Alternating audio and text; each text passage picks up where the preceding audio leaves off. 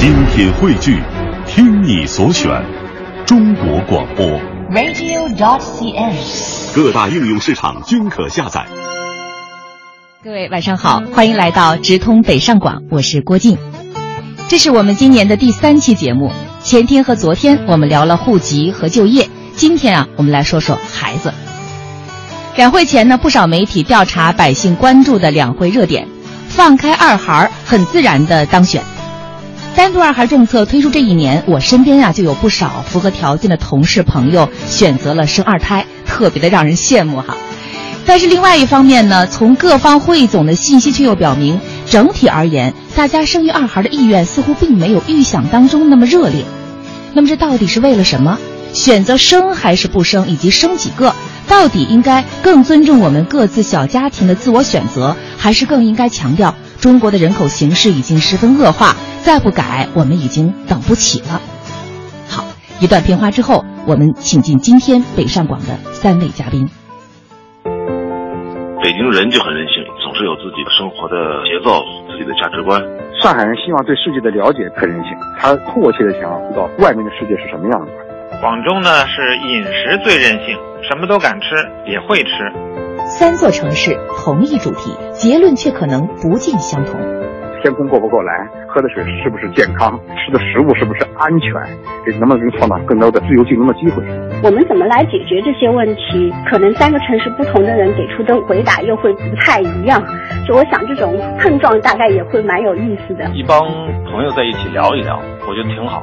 我们希望在这样的一个平台之上，求同存异，求得共识。碰撞、交锋、分歧、共识。三月四号起，每天十九点，三座城市六大名嘴与您纵论北上广，观察全中国。我是北京电视台常胜，我是北京青年报的评论员张天卫，我是上海东方卫视的骆鑫，我是上海观察的尤春杰，我是广东电视台的节目主持人王牧迪，我是中国新闻周刊的严晓峰，我是郭靖，我是苏阳，这里是直通北上广。好，我们首先请进来自北京的张天卫，欢迎天卫。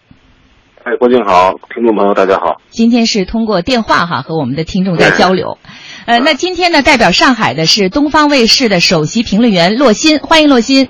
哎，郭靖好，天卫好，我是洛鑫。哎，声音真清楚，真是天涯咫尺哈，就是好像就在我们耳边一样响起的声音。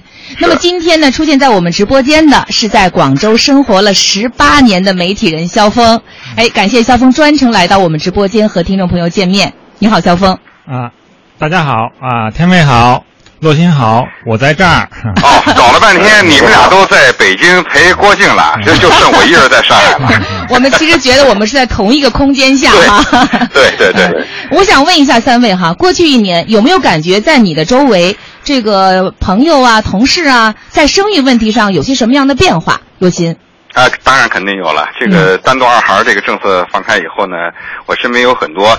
呃，在二十到三十岁的人都纷纷的开始决定要不要生第二个孩子了。嗯，而且呢，呃，呼声很强烈。但是很奇怪的是，他们是这个雷声大雨点小。虽然说要生要生，但是我看呢，这两三年过去了，真正生的人不足当年跟我反映这个他们的欲望的人不足三分之一。喊的声音大是吧？实际采取行动的人少。对对对。呃，天卫呢有什么感觉？哎，我感觉到跟这个是不太一样，嗯，因为我身边就是咱们这个单独二孩政策出台以后，很快我就看到我身边有好几个女同事、女朋友采取实际行动的女性朋友，那个肚子就就就有实际效果的，对。然后我觉得你们怎么这么迫不及待？好像他们说好像真有点迫不及待。就政策一出台，马上就开始享受政策的福利。而且好像是在他们的这个带动之下，我有一个朋友原来也是做媒体的，然后在体制内嘛，嗯，有诸多限制，后来他就辞职下自己创业了。创业之后呢，也生了第二胎。后来我说，哎，我说你们俩谁是这个独生子？他说没有，嗯、因为我离开体制了，所以大不了罚我点钱，所以我就生了。嗯，啊，也很任性啊，就能感觉到去年一年的这个变化哈。变化还是我我我个人的感受还是挺大的，变化挺大。肖峰呢？去年呢是马年，所以马驹儿特别多啊。它是一个旺年加上那个第一年开这个叫二胎元年啊，嗯所以去年肯定是我觉得是一波小高峰啊。呃，这是一个，另外一个呢就是很多人呢实际上是保持了一个可以生二胎的一个愿景，你看啊，有一个数据能够说明这个问题，就是当这个公布这个单独二胎可以放开的时候，有一个政策，比如北京说，如果你要是放弃生二胎的话，可以领六百块钱。嗯，最后呢，发现没有多少人去领，为什么？大家说哪一天说不定我想通了呢？对我还要生呢，所以这个实际上是一个人们的一个很好的一个愿望。呃，并不是因为这个六百块钱啊，或者多或者少啊，他就不生或者怎么样，他是一个对自己的呃未来的一个一个怎么着，就是心里边的一一个预期一个预期和一个、一个念想。嗯啊，我身边也有这样的同事啊。陆鑫说，嗯，我觉得我现在可以不生，但是我要保留生的权利啊。对，我身边就有同事，这个他其实符合单独二孩的这个生育条件哈。呃，生第一胎的时候，人家就不拿那个独生子女那补贴，嗯就是其实就打定主意准备要生二孩的。嗯嗯，单独二孩政策应该说启动呢是在二零一三年年底。在那个时候呢，国家卫计委曾经预计说，单独二孩推行以后，每年呢将因此新增两百万个新生儿。但是呢，新政实施以后，截至到二零一四年底，内地呢只有一百万对单独夫妇提出了申请。我查到一个数字哈，说二零一四年我国出生人口呢是一千六百八十七万人，这个数字呢只比二零一三年多出生了四十七万人，也就是很多人认为说单独二孩政策推出之后，咱们新增的人口呢，也就是因此新增了四十七万。那这个呢，大家觉得哎，好像并没有像先开始预期的那样引发出新的一波的这个生育高峰。那么单独二孩政策是不是遇冷？官方和民间的看法啊并不一致。那么就北上广而言，人们对单独二孩政策的反应到底有多强烈？我们这次呢也是委托北京零点指标信息咨询有限责任公司，用电话随机访问的形式，在两会前对北京、上海、广州三地的居民呢进行了相关的调查。现在我们就请出零点指标信息咨询有限责任公司的研究员张元来发布相关的调查结果。有请张元。郭静你好，大家好。在本次调查中，针对生育这个热点话题，我们首先询问的问题是：目前我国已经启动了这个一方是独生子女的夫妇可以生育两个孩子的政策。那么，假设您符合政策的要求，您愿意生育两个孩子吗？那么我们发现，就北上广三地来讲，公众生二胎的这个热情并不是非常的高涨。通过调查那些目前尚未生育和只生育了一个孩子的受访者发现，在符合这个政策的大前提下，虽然愿意生育两个孩子的倾向占多数，但是没有超过五成。百分之四十四点三的受访者表示，即使我符合政策的要求，我也不愿意生育两个孩子。那么就本次调查来看，广州人生二胎的积极性是三个城市中最高的。如果符合政策，超过六成的受访者愿意生二胎，这个比例是明显高于北京跟上海。而北京和上海的受访者的观点是均以不愿意生二胎为主，其中上海不愿生二胎的比例甚至超过了五成，也就是说，超过一半的上海人即使符合政策，他也会对二胎说不。那么从年龄上来看，呃，九零后他们对于生育二胎的意愿最为强烈，超过了半数，而其他年龄段人群的主流观点都是说我不愿意生二胎。其中，尤其以三十六到四十五岁的这个青壮年人是不愿意生二胎的意愿最高。那么，目前的自己的这种生育状况，对人们生二胎的意愿也会产生影响。调查显示，对生二胎意愿最强烈的是那些目前还没有生孩子的受访者。这部分人当中，超过一半的人表示，如果符合政策，我会愿意生二胎。而在目前已经生了一个孩子的家庭中，百分之四十八点九的人是不愿意生二胎的，超过了他们愿意生二胎的比例。其中，目前已经生育了一个男孩的家庭，更是有超过半数，也就是百分之五十一点三的人不愿意再生二胎。这个比例是略高于已经生育了一个女孩的家庭中不愿意生二胎的比例。嗯，我觉得张元刚才说到这个一些结果哈很有意思。即使符合条件也不愿生的超过四成，广州人积极性最高，上海反应最冷淡，九零后生二胎的意愿最强烈，三十六岁到四十五岁的人最不想生，最想生的是那些连一个孩子都没有的人，而已经有孩子更多的是不愿意生，尤其第一胎是男孩就更不想再生。我觉得按照这个调查结果啊，我就应该属于那个最不想生的人，因为我有个儿子。三位怎么看这些结果？你看，刚才我说了嘛，这个上海就是雷声大雨点小，嗯，呃，我旁边这帮人都要说生，但真要面临生的时候，这两年没啥的变化吧？没动静。哎，我个人认为呢，这跟上海有两个原因是有关的。第一呢，上海虽然呢它 GDP 的这个人 GDP 的这个总总量呢不算低了，在全国也算是位居高位了，但是呢，上海相比之下，它生活成本是比较高的，生活成本直接影响了人们在考虑二孩的问题上，它的这个抚养成本。第二呢，还有一个就是我们看小的哈，嗯，咱们再看老的。上海的这个老龄化呢，目前属于全国，尤其是北上广这三个城市当中，呃，比较高的，是算是最高的。嗯，所以呢，人们在生二孩的时候，同时也得考另外一个问题，我们这个对老人的抚养也得去考虑啊。嗯老人越来越老，他们的这个社会呃各种各样的保障还得靠我们这样的年轻人去奋斗，我们还得照顾老人，养老送终嘛。你不能在老人本来有生活压力情况下，我们再添一孩子，这可能就是在一定程度上呢，就激发了二孩政策，激发了上海的欲望，但真正落到现实，你发现，哎，开始踩踩踩踩刹车了。嗯，其实我发现现实当中的数字其实是很能佐证我们这次调查结果的哈。我这有三组来自北京、上海、广州的数字，呃。北京卫计委统计的数字是说，单独二孩政策实施第一年，北京市收到单独再生育申请呢是三万多例，申请率呢只有百分之六点二三，而且呢正持续每月递减。在上海，据统计有大约三十七万对符合单独二孩政策条件的育龄夫妇，但是截止到去年十二月，提出申请的呢只有一点七万人，申请率呢只有百分之四点五九，在北上广三地当中是最低的。对，呃，而广州呢，截至到二零一四年十二月三十一号，一共有两万四千对夫妇申请办理单独二孩，申请率你们猜是多少？达到了百分之二十七，是北京和上海的四倍。对，的确是北京人，这个广州人哈更想生。特别想听听肖峰老师的意见，这里边是不是存在一定的这个地区文化差异呢？我们那个广州人呢，实际上是很乐观的。呃，这个很这个会生活，嗯，呃，那么这里边有一个重要的一个原因呢，是广州的，呃，第一呢是广州的这个生活成本啊，比北京和上海要低，啊，然后呢，这是一个，另外一个呢是刚才你提到的，就是这个生育意愿。大家知道这个广东人呢，他是由三部分，一个是广府人，然后呢客家人，还有潮汕人。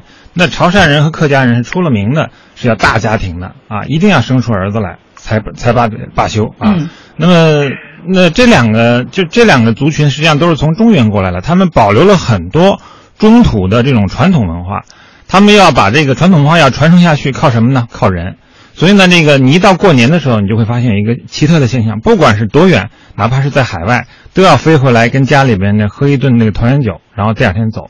所以他们的这种大家族的这种观念呢，是特别特别强的。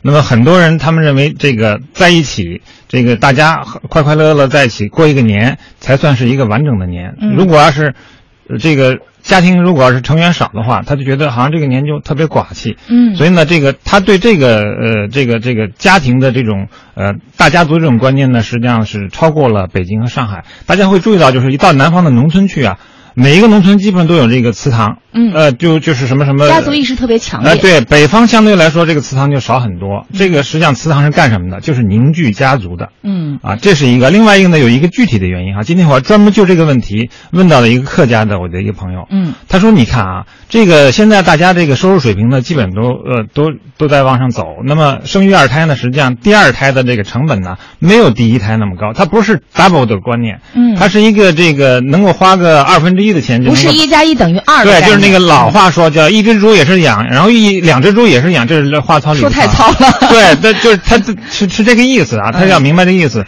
那因为什么呢？这里边有一个关键的因素，就是呃，广东的这些就是南方吧，泛泛而说，就是南方的这些小孩自立的比较早。嗯我专门问了一个问题，我说如果你要是生二胎，你给不给他买房子？这可是我们北京或者或者说北方这个考虑二胎的时候重大的因素。你说实际上这个现在教育都是义务教育，实际上教育没有没有多少钱，然后吃穿也是那么多，嗯，但是房子是占了大头。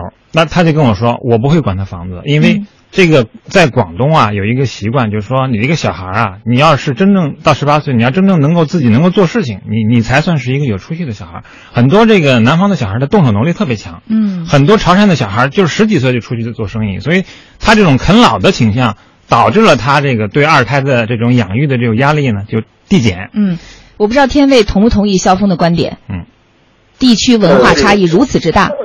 对，北上广我们现在是并称三个城市啊。现在嗯广州呢，这个数据和北京和上海之间有如此大的差别。我觉得肖峰刚才解释的可能是比较准确，就是因为他在生活很长时间，这是一种文化现象，所以它相对来说比较独特。嗯，呃，可能它有这种地区文化所造成的一种很独特的一种现象。那么更普遍的意义上呢，可能是北京、上海比较有典型性，也更符合我们通常所说的那个规律。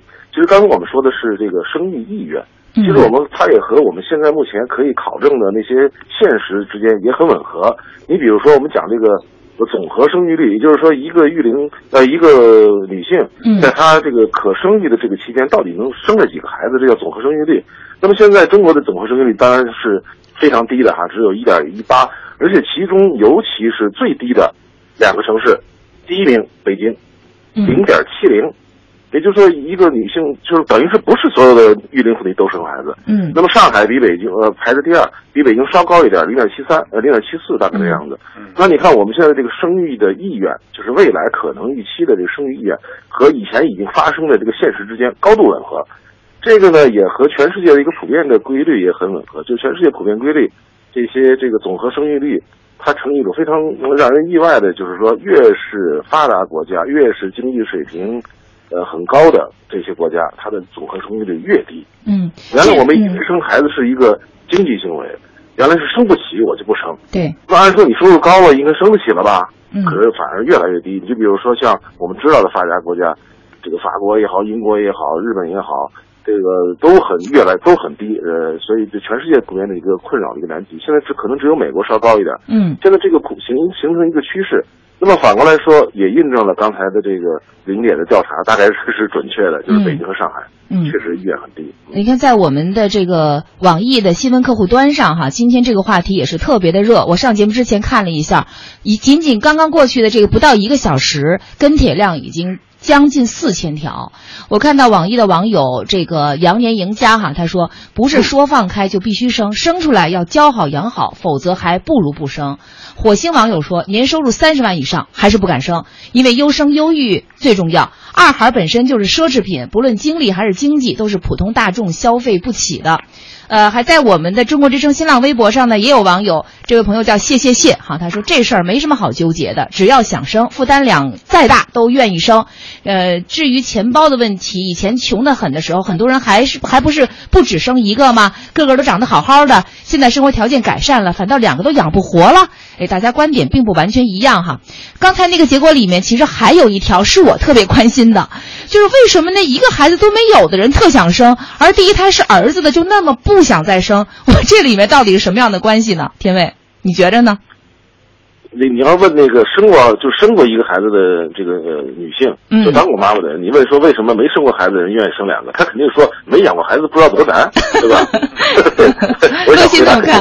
啊，洛心怎么看？哎，这个生儿子以后不想生孩子的原因呢，很大程度上是在于儿子是建设银行，女儿是招商银行。我已经生了一个这建设银行了，你再让我再弄一个这建设银行，好家伙，以后我还得。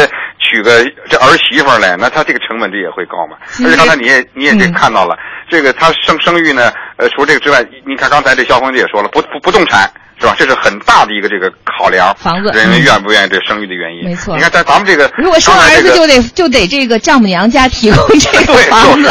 你看咱们拿最简单举个上呃香港不是丈母娘，应该叫什么？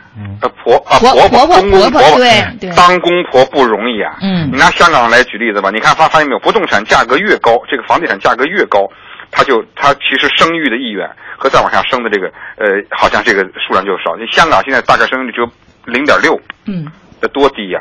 对，那刚才呢都是咱们大家的分析哈，不知道到底靠不靠谱。那一段片花之后呢，我想请各位听一听大学生们这次在北京、上海、广州三地街头的随机采访。我是中国传媒大学的魏天达，我是复旦大学吴妙丹，我是广州中山大学的黄静琴。这一期的话题是有关住房保障，你觉得咱们问什么样的问题比较好？就问问租房能结婚吗？那采访地点呢？民政局呗。民民政局你不怕把别人搅黄了呀？被这么一个简单问题就打败了，那也别结婚。你好，我是中央人民广播电台直通北上广的学生志愿者，想采访您一个问题。就是对同一个问题，大家有很多不同的想法，收获了很多不同的答案，一个很特别的体验。希望今后能有更多这样的机会去倾听到更多不同的声音。大学生记录的当下中国。其实我们特别要感谢我们的大学生们哈，同学们很辛苦，而且我觉得他们呃采集来的音响哈都特别的真实。咱们先来听一听广州中山大学的同学在广州的采访哈。既然刚才我们说到那么多的广州人愿意生二胎，那么生与不生主要是哪些因素在起作用呢？来听一听广州人的回答。哎，养不起啊，就是经济问题，就是经济问题。哦，经济，经济，对啊。还有自己有没有那么多精精力去照顾两个孩子？我就生了二胎了，没有什么考虑，有了就生了。我肯定支持了，老龄化了嘛，现在嘛，两个年轻的人又养活四个老年人，知道没有？你比如说，人家外国的生多的话，可以奶粉的，可以一直给他吃到读书啊。你政府都没有给到那个一个保障，你叫你怎么敢生啊？嗯，就这么短哈。但是我们听到一些关键词：经济问题，嗯，还有精力问题。还还有最有意思的说，有了就生呗，还有养老问题，还有这个社会保障问题。肖峰老师怎么看广州人的回答？我觉得广东人的回答太实在了，啊、回答的都是实实在在的原因。嗯，呃，这里边表现出我们广东人真是热爱生活哈。嗯，来了就生呗，这个 这生完就养呗。我觉得这个生孩子，我有一个观点啊，实际上是用肚子来对自这个国家和自己的未来做一个投票。嗯。啊，刚才为什么说这个九零后他这个信心满满，说愿意生两个？因为他现在还属于乐观的时候，对，他还没有经历的人生的这个人生百态，人生的酸甜苦辣。然后三十六岁到四十五岁，这个已经进入了叫中年危机哈，嗯，灰色的中年。他这时候肯定是悲观一点，是经经历了这个所有的这些不容易，所以他呢生育这个二胎的考虑多一些，也是最低，所以这是可以想见的。嗯，那么广东人为什么他在这方面相对来说哈？比较乐观呢，我觉得广东人是属于这种啊，就是不说，但是呢做的这么一个这么一个一个族群，他是这个对所有的这些呃这个大家就在热议的时候呢，他已经把事儿给办了啊。实际上我观察到的广东呢，就是这个事实的二胎二孩吧，或者不叫二胎啊，事实的二孩实际上是比较普遍的。嗯，他们认为就是呃这个小孩儿呃如果要是。那个来到这个世界，他他不是说一定要是自己的这种啊，这个呃，要对对他有多大的期望，而是说他觉得这个这个小孩以后一旦一旦这个有他自己的路吧，就是说我们可能是这个操这个太多的心，这个小孩有他自己的命，这是我们广东人经常说的，也就是说你你是这个以前叫什么夏虫不可语冰哈，嗯，你是夏天的虫子，你不知道这以后。这个这个这个这个结冰的情况是什么样？所以你不能过多的去为这个小孩去给他考虑这样那样的各种的各种各种各样的条件。实际上，等到他真真的成长了以后，他的情况实际上你并不知道。所以我们基本上是保持一种比较 open 的这种这么一种心态啊来看待这个。见招拆拆招哈，来了就生，生了就养啊，就是可能。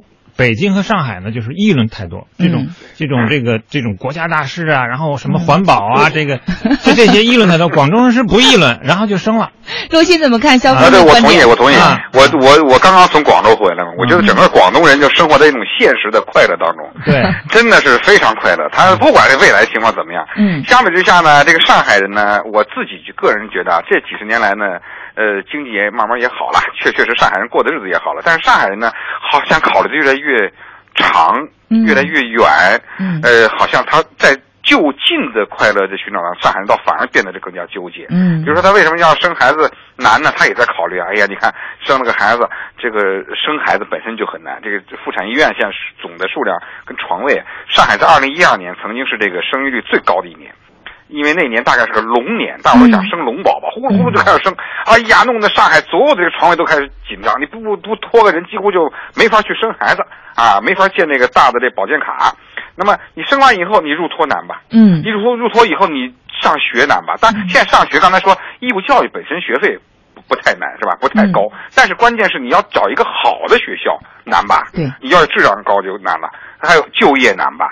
这个三难都使得上海人就长远角度上来说，他觉得哎呀，这生孩子太麻烦了。嗯，但是呢，我们从这个生孩子不愿生的角度，我们就要看另外的两个，可能恰恰是以前我们的难，现在变得稍微好了一些。比如说这两年国家强调这个社会的保障，强调这养老。原来我们是保障难、养老难，会影响你生孩子，是吧？他觉得。这这个，哎，不是保障男养老男，因为你鼓励生孩子。嗯。那现在呢，当他这个整个社会的福利，他的这个基本社会保障给建立起来以后，包括国家对养老的越来越看重。你看，别看上海的这个老龄化已经是全国所有城市当中的位居第一位了，但是呢，人们发现，我为什么要靠孩子去养老呢？我这个社会保障为什么要靠孩子呢？哎，就等于说这两个积极的层面，在某种意义上来说，也抑制了他人们愿意生孩子这样的意愿。嗯，那前面我们讲到说，北京和上海的这个从从调查当中来看，哈，生育意愿差不多，生育的这个意愿差不多，所以呢，这次我们就干脆把两地的采访呢合在了一起。我们先来听一下大家不生的原因。没有钱，生不了。就放开政策，我也生不了，因为没有钱。没考虑，我觉得负担太重吧，因为现在幼儿园真是太难上了。一般的情况下，如果是不花钱，不托人根本就进不去。两个人都上班的话，没有时间照顾孩子。老人也岁数大了，明儿没法照顾，也看不了。怀着他时候还考虑过，后来生完了就不想考虑，太疼了，那太痛苦了，生孩子。呃，不想，因为我连一胎都不想要，还谈什么二胎了？肯定是不会考虑的。求职都要考虑一下，你准备生二胎吗？人家都会这样的来问一下的？我是不会生，我觉得生了二胎会压力有点大，生两个闺女了你还能好一点。你生两个小子，你累去吧。生两个小子累去吧。肖勇老师说说累吗？因为你有俩小子。一开始以为是就刚才我说的，一开始就就我们这个这个节目要一开始这个呃定的这个题目叫这个二胎还是二孩啊？实际上是准确的说应该是二孩二孩政策，因为二胎呢是这样，有时候一胎你可能是是两个，嗯，你就看老碰上了。对我就是属于这个一胎就两个的，嗯。所以我根本就没有这个考虑，就是根本就不可能有第就是刚才说的这个政策，嗯。我已经是二孩了，那我一开始也以为是 double 的关系，嗯。就是你什么都得乘以二。嗯。啊，什么什么什么都得乘以二。当然，我实际上最后发现，就是无论是花的钱财，还是花的这个这个叫什么这个这个精力，嗯实际上不是乘以二的关系。嗯，也如果你要是真的生了二孩的话，并不是简单的就加一倍的问题。听明白了。肖峰老师的意思是劝大家，如果是从经济上考虑，不要把这个经济上的压力考虑的太多，是吗？你比如说我我我这样，我来提供给肖肖峰一个这这数据，跟佐证他这个说法。啊，目前生二孩，它不是等于说从一变成二的概念。嗯。现在全世界的这个二孩的这个抚养成本，基本在一点五到一点七，最高到一点七，基本上一点五就能。对对对对，你比如说这玩具吧，你说哎，这两个人要平等啊，一一个人这个这必须得买一个啊，而且那个这个都得一样的。后来我就发现，就买一个，让他们去抢。嗯我这个有一个观察，就是我们家那个小老二，嗯这个在八个月还是九个月的时候，刚会爬的时候，他就发现了这个问题，只有一个玩具怎么办？他就拿着那个玩具，噔噔噔噔噔爬到那个床边上，塞到那个褥子底下，藏起来。向我演绎了私有制的诞生，就他有这种财产的概念。嗯然后这个这个所，因为他他觉得这个世界上还有另外一另外一个我在跟他竞争，他的这种竞争意识啊，应该是比那些没有这个自己的哥哥姐姐或者是兄弟的，他应该是强很多。也就是说，他这个一旦进入社会以后，他那种抗打击能力会比别人更加强。嗯，我听出来了，洛欣老师和肖峰老师都是积极的鼓励生二孩的。当然 天卫这是一个人，这？是一个人格培养。嗯啊，天卫，天卫怎么看？呃，其实我觉得从孩子的成长来说，其实也还是呃两个甚至可能三个孩子可能更好一些。当然我没有生过双胞胎，我是看我一个朋友生的双胞胎，我差不多是从他的双胞胎降生，后来看了一直到上小学这么一个过程。嗯就是我们如果去一个朋友家去做客，如果他只有一个孩子的话，你会发现这个孩子始终是和你们在一个场合里边，呃，或者他给你捣乱，或者他给你添彩，反正是是他一定在。但你去我们这个朋友是双胞胎，我去了发现这个他两个孩子必须的朋友把他给强迫着出来说叫叔叔叫阿姨，等叫完之后一转眼就不见了。嗯然后两个人就说回房间了，然后我们的朋友说你甭管他们俩自己玩的好着呢。嗯然后两个人就变成了一个特别好的一个玩伴玩伴。那当然，这个双胞胎是这样，那么我这个就有这个兄弟或者姐妹之间也是这样。其实刚才肖峰说的很重要，这个双胞胎之间还嗯还另更更特殊一点，就是如果兄弟或者姐妹之间，它其实是一个呃彼此之间的融合啊、社会化的这样一个过程。比如说一个小孩儿，现在我们前两天看到过报道哈，说这个当这个二孩政策以后呃出来以后，当有母亲要生准备生第二个孩子的时候，结果那老大就做出特别激烈的反应，说我不要，或者甚至以自杀相威胁等等等等。嗯我们看到的都是负面的报道。但是如果说这个孩子他的弟弟妹妹真的降生了，那么对于孩子来说一开始可能不适应。那么慢慢慢他适应之后，实际上对他来说，他的成长过程当中就增加了一个特别重要的元素，就是和他人之间的相处。没错而而且不仅不是一个处处谦让他、处处哄着他、处处那个那个什么这个这个呃呈现他的这样一个父母或者嗯爷爷奶奶，嗯而是一个平等的，带有既和他竞争又需要他呵护又和一起成长的这样一个伙伴，当然好。我觉得嗯从家庭来说没有，应该说是这样。呃，应该说是没有问题。当然，这个成本呢，说究竟是一点五倍还是一点六倍，这个可能嗯对于那些真的要生的是呃生的那些人，他可能考虑到将来这个孩子的教育啊什么的，他可能会还是即使是一点六倍，嗯可能有些人还觉得是不堪重负。毕竟多了零点六啊。嗯，对，现在有统计数字说，在北京养大一个孩子，从他降生一直到他大学毕业，嗯需要两百多万。我不知道这个数字是不是有所夸大，嗯但是即使是打一个对折，一百多万，那么对于再乘上零点六，你看是多少？你看刚才对那个采访当中，虽然我们说这个教育哈，义务教育它其实可以让大家减少很多的这个经济的开支，但是你看从幼儿园开始你进不去，这就会成为一个问题。呃，刚才其实天卫谈到了，就是呃老大的问题哈，就是 因这个为了让孩子不孤独，我们要生二胎。呃，生二孩儿，但是同时，如果老大不同意，也可能会成为这件事情会成为不生的一个理由。呃，刚才我们是听了不生的原因，我们再来听一听北京和上海的大学生们调查的生的理由是什么。考虑生，因为我觉得独生子女他缺一份感情，两个的话会更好一些。肯定会啊，因为我觉得两个孩子挺好的，不孤单。我这有个姐姐，然后就挺好的。本身自己也是独生子女嘛，也希望家庭能够大一点的话，有那种家的氛围的更足一点的。有条件的是，没条件的不行。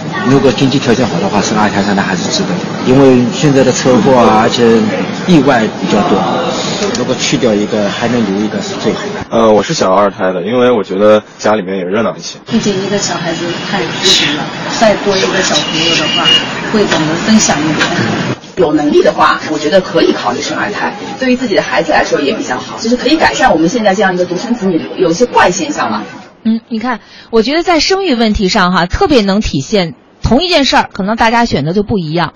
比如说，我们刚才说到要让孩子有个伴儿，这个可能是很多人生二孩儿的主要原因。我身边很多同事都是出于这个考虑哈，生了二孩儿。哎，但是呢，恰恰也是这一点让很多人选择了不生，因为老大不同意。刚才那个呃，天卫已经提到了前段时间特别热的新闻，那个十三岁的女孩因为妈妈怀上了二胎，结果百般的不愿意。呃，最后是用刀片割了自己的手腕，结果让四十四岁的妈妈不得不在当时好像已经怀孕十三周零五天了，含泪到医院终止了妊娠。嗯，在中国青年报最近做的一个调查当中，我们也看到，它是中国青年报的社会调查中心通过民意中国网和手机腾讯网对一万零二十四人进行了一项调查，结果显示呢，有百分之五十四点九的受访者认为生二孩需要考虑老大的意见。我这儿也特别要说一个真实的事儿哈，我是这样，我我周围一同事今天在朋友圈里也是告诉我，他儿子也是如此。我曾经问过我儿子，我说你想要个弟弟妹妹吗？他说不，我想要个哥哥。这事儿我完成不了。其实孩子他是很愿意有个伴儿的。现在的独生子女其实挺可怜的，很多家庭正是因为这个原因，所以非常想要一个这个想要二孩儿哈。怎么看现在这个老大对生与不生的影响呢？天卫？那我觉得这一代孩子已经没有办法了。你比如说，一个十三岁的女孩，她的个人意识已经非常完整了，那么她也非常习十几年来都习惯于这个受呵护，然后这个小公主的这样一种地位。突然间，她觉得这个地位受到威胁的时候，她做出这种激烈的反应，其实是可想而知。但是，我觉得随着这个政策的延续，这真是一个特殊、特殊的历史阶段一个特有的现象。其实，如果你让一对父母自主的选择他生老二什么时候生，他不会绝对不会选择十三天以后再生，对吧？嗯他可能一般来说在老大三四岁的时候就生了，那这个时候对于老大来说，其实他没有那么呃明确的这种自我意识，他可能就比较容易的接受一个老二的到来。当然，这个他也会有一些不适应，因为原来他毕竟是中心嘛。嗯那么现在他还受到一点冲击，但是这个冲击，我觉得会随着弟弟妹妹的成长。呃，他看着一个小东西在他眼前一点慢慢长大，然后他跟他有这么密切的感关系情，对。人类的本能会产生非常奇妙的这种作用，他们就会产生呃非常亲和的这种关系。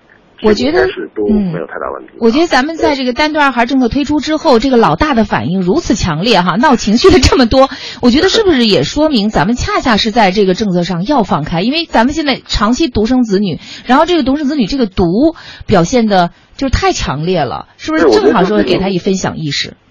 我们的政策制定其实对这个人的人性的扭曲其实是挺显著的，因为我们讲一个就就大家不觉得特可爱的例子，比如说你到一个朋友家去做客，然后他们特别那个父母都特别高兴的跟你说，哎，我们家的孩子说的全是大人话，就真的是特别可爱，那个多懂事儿，这么早就三四岁、四岁、五岁，哎，就说那话简直都让他们觉得匪夷所思，他怎么会懂这么多？他就没想到，其实这个是一个特别不好的现象，嗯是孩子没有跟他，他没有机会去说孩子话，嗯他没有玩伴，对吧？他只能跟大人、父、爸爸妈妈、爷爷奶奶相处，他听到的都是大人话，嗯打开电视还是大人话，所以他没有学会孩子话，他一从一开始就听到的、说的、交流的都是大人，他就只会大人话。然后你很惊讶，你觉得女孩子多么的可爱，多么的天才，这是天才吗？嗯这从一开始就被扭曲了。嗯所以如果他啊。您说，您接着说。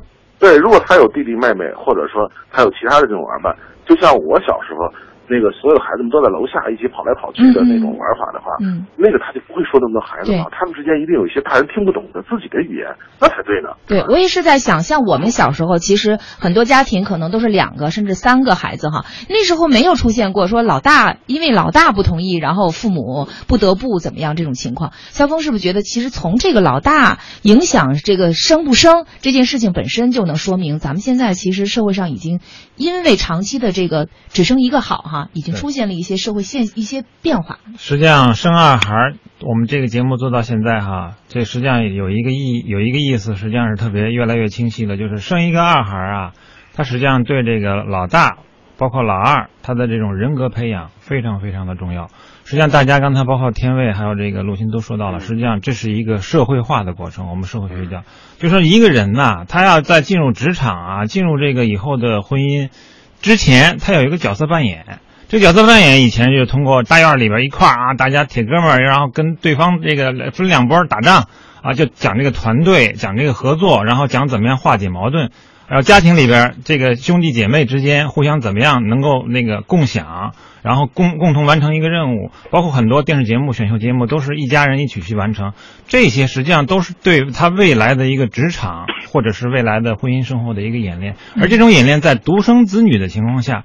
是不可能完整的，所以我这里边要讲一个特别有意思的一个采访，就是我在前年的时候采访这个南怀瑾先生的这个太湖大学堂，他当时有一个独特、非常独特的一个教育方式，就是只要你进了校，这些小孩他是小学哈，这些小孩都是这个以大带小，就是六呃五六年级的带这个一二年级的，在一起睡、一起吃、一起住。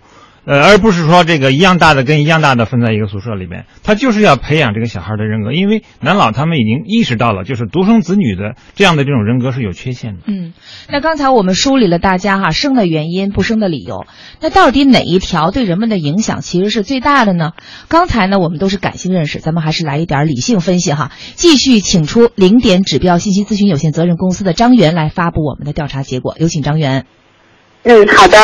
那么呢，首先我们来说说为什么愿意生二胎。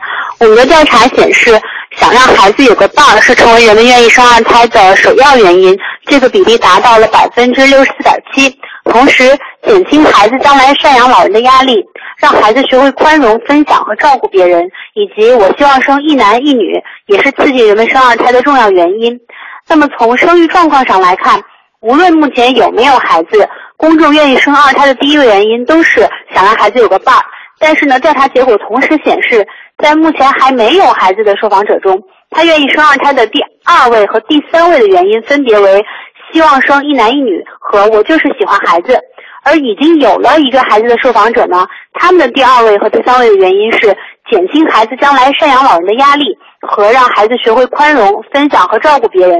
可以看出，还没有孩子的人，他对养儿育女的这个想法还是比较简单的；而一旦有了孩子，看问题则更为深刻。那么再来说说为什么不愿意生，在那些不愿意生二胎的受访者心目中，养孩子高额的经济成本成为他们向二胎说不的首要原因。其中，上海人对此更为感同身受，他们因为养孩子经济成本太高，而不愿意生二胎的比例是高于北京和广州的受访者的。那么从收入水平上也验证了养娃经济压力大的这个结论。虽然不管挣多还是挣少，人们不愿意生二胎的首要原因均为经济成本太高，但是对这个点最恐惧的是中低收入者。高收入者中对这个原因的恐惧程度稍微低一点。但是呢，高收入者他们对于生二胎之后没有人帮忙看孩子的这个顾虑是更深的，超过两成的高收入者担心这个问题，这个担心程度是明显高于中低收入者的。那么已经有一个孩子的受访者，显然对于养育孩子的经济压力感受更深刻，将近八成的人是因此不愿意生二胎，这个比例呢是高出没有孩子的受访者将近二十个百分点。主持人，嗯，好的，非常感谢张远哈。呃，听了我们今天整个的这个 关于生育的这个报告哈，呃，刚才我们谈的是生与不生的理由，呃，生的排在第一位的原因是想让孩子有个伴儿，不生排在呃这个第一位的是高额的经济成本。那么我们现在其实整个的生育意愿是比较低的，前面我们也有一些这个呃近年的一些数字哈，可以来证明。那我想刚才我们也谈到，其实生育问题看起来是。我们个人小家庭的一个选择，但是实际上我们生还是不生，是会受到这个社会大环境包括制度的影响，呃，包括甚至是我们的社会整个社会的这个目前的一些形成哈，包括呃孩子的这种心理，其实都和我们长期以来的这相关的政策是有关系的。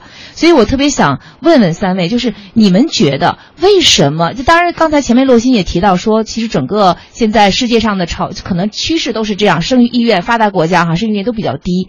那为什么我们这几年生育意愿越来越低？洛鑫，我自己觉得刚才这张瑶提供那个数据呢，特别能够说明问题。就是说，当然价格，所谓的生育一个孩子，他所产生的这个经济成本必须要去考量。但是我觉得，有一点让我真的觉得有一点失望，就是我们的中国人呢，这几年活的真是处处都盯盯着钱了。这跟我们整个社会的风气是有关系的。比如说，我们衡量一个人他有没有成就，我们就先说你挣多少钱，你买了房子没有，你买的车是值多少钱。你看，我们把什么东西都用一个价格的方式来进行衡量。当然，我承认价格一定是价值的一种体现方式，是一种货币化体现方式。在一个经济社会当中，你离不开这个价格的因素。但是在谈到价格的时候，我们往往忽略另外一个不能用钱去衡量东西，那就是效用。嗯。是吧？他有的地方可能他他没什么钱，比如说你一个馒头，它的价格是多少钱呢？我们可以算它的这个需求成本啊，理论啊，这个就有也打五毛钱一个。可是你想，如果你到了一个呃非常这个饥寒交迫的时候，你可能拿一万块钱，你未必买得着这个馒头。这个时候的馒头它值多少钱呢？你认为还能拿钱去衡量吗？包括一个家庭，他们在一起生活在一起那个其中那个效用，你拿这个价格没法算上，一算就是一点五、一点七倍的这个呃抚养抚养比率。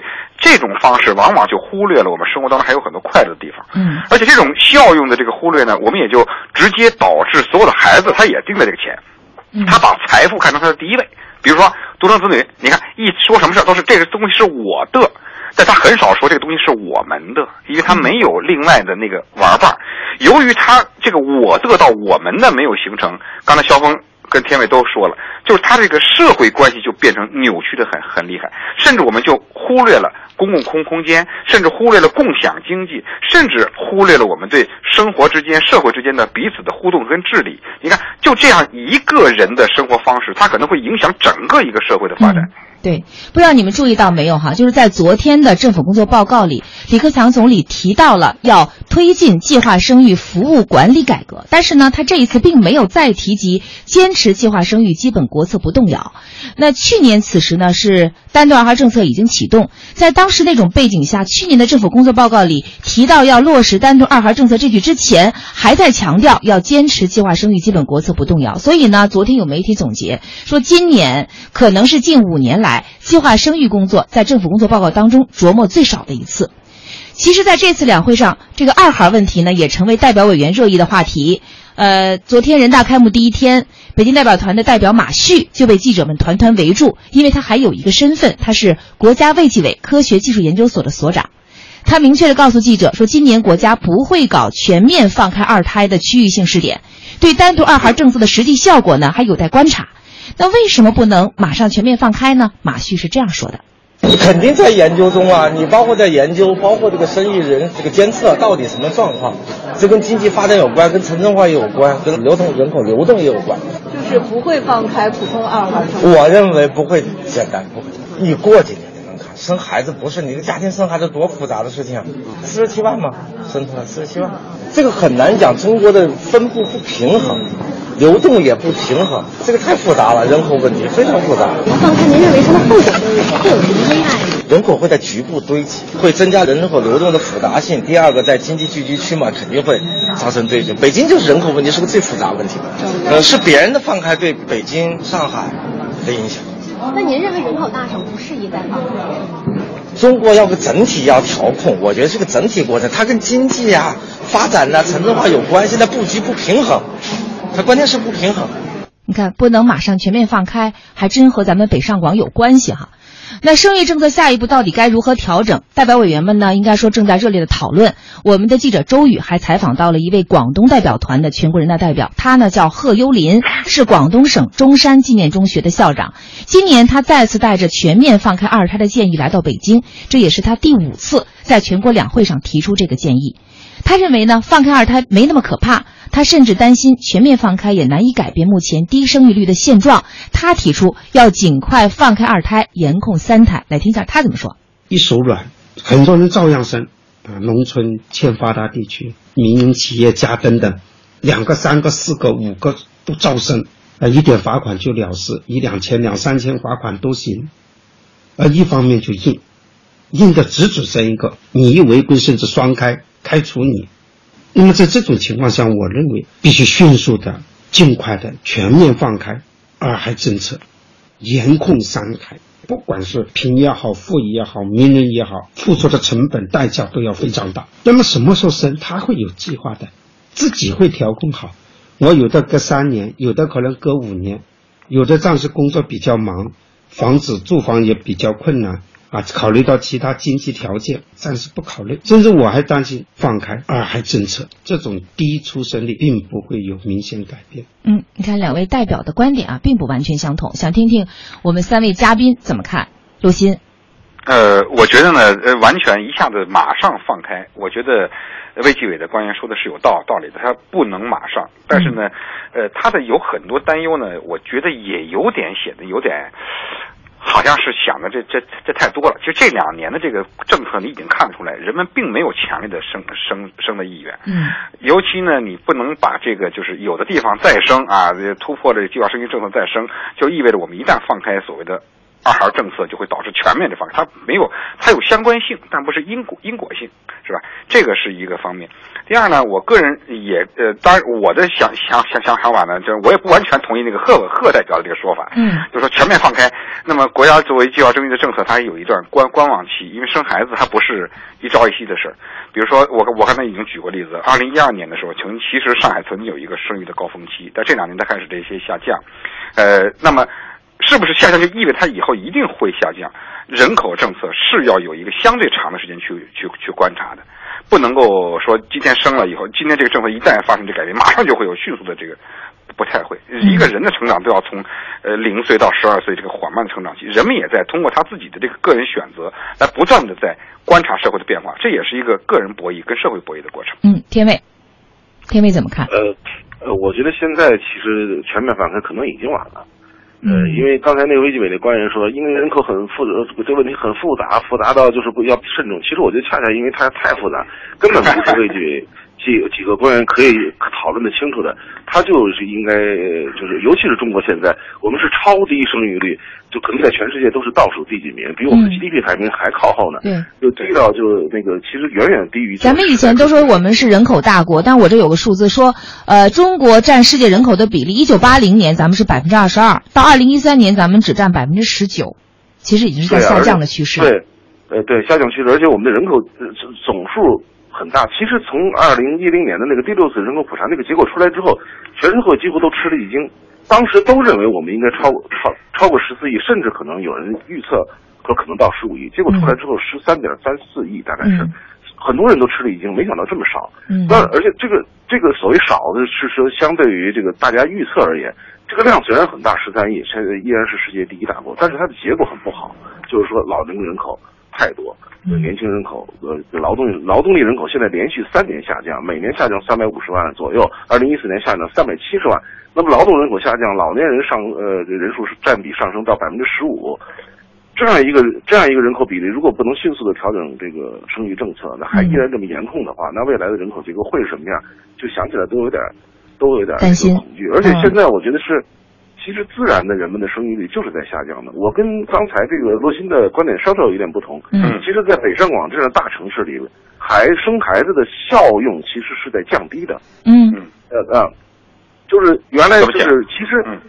呃，就是我生孩子对我的什么养儿防老啊，嗯呃，什么对一个现在父母来说，都其实都不指望孩子了传统跟传统社会是完全不一样的。嗯为什么在全世界越是发达国家，生育的水平越低，生育意愿越低？是因为我们生孩子这件事情上，这件事上其实已经不再是一个自然的生态过程。嗯就是我们进入一个工业化社会或者够后工业化社会，我们的整个的家庭结构、家庭的效用都跟过去不一样。过去我们是生孩子，然后养孩子都很就很方便的，成本也不是太高，就把它养大。嗯养大之后，它的效应就是回报很高，因为所以那会儿生孩子是一个呃，就是是个投资收益比很合算的一个事情。现在变成了我们的整个的家庭生活，我们的整个个人生活几乎都被社会化所替代了。孩子未来所能给提给我们提供的这种，呃，不管是必要的支持还是呃其他的东西，其实都很很难指望。嗯所以呢，生育意愿非常低。嗯那在这种情况下，你还如果有人愿意生，你还不让他生，那我觉得是真的是有问题。嗯呃，最后还有点时间，想听听肖峰的观点。对，生不生二孩啊？这实际上是这个，一个是算家庭的小账哈，小账说是这个什么教育费用啊，以后怎么样要跟着接送啊，这些心很累。但实际上你要算大账，也就是说这国家整个的这一盘棋你怎么算？也就是说有一个有一个数字叫抚养比例，也就是说你现在啊，我们看到那个公园里边唱歌跳舞的这些大妈们哈，它实际上是由我们现在正在工作的这些年轻人来养活的，由我们交的社保来养活他们的。那现在的说这个抚养比例是多少呢？三五个人养一个人，也就是说三五个年轻人可以供一个大妈这样唱歌跳舞，她可以一个很幸福的晚年。等到我们再过二三十年，等到我们老了以后，那恐怕就不是所谓三五个人养一个，可能是一个人养一个。如果这样的一个比例的话，恐怕这个大账就算不过来了，实际上是养活不了的。所以我觉得大趋势一定是放开。嗯，生孩子往小了说是家庭的传宗接代哈，往大了说是人类的延续。其实怎么说呢，它都是一件天大的事儿。而生不生生几个这件事儿，既和咱们的个人意愿有关，它又必然会受整个社会环境和制度的影响。我呢是七十年代生人，我从小受到的教育就是只生一个好。那那时候我们最担心的就是不，如果不计划生育，就会人口膨胀，就会哪哪都排队，就会哪哪都是人，什么资源呢都会不够用。但是现在呢，我们却发现，嗯，太多只生一个的这样的坏处。那么中国的生育政策肯定需要根据情况的变化呢进行调整。它这种调整呢，既要符合老百姓的长远切身利益，也要符合国家的长期发展目标。一方面呢，生育决策权回归家庭；另外一方面呢，国家和政府又需要承担起生育的公共服务、人文关怀还有福利保障的责任和义务。那么生育政策何去何从？我们也期待这次两会呢，能让人们形成更清晰的认识。好，感谢三位参与，也感谢各位收听。明晚七点，我们继续直通北上明晚去交房子，聊聊到底是租房还是买房。主持苏阳，那您可以在手机上下载全球最大音频平台蜻蜓 FM，收听我们的完整节目和精彩片段。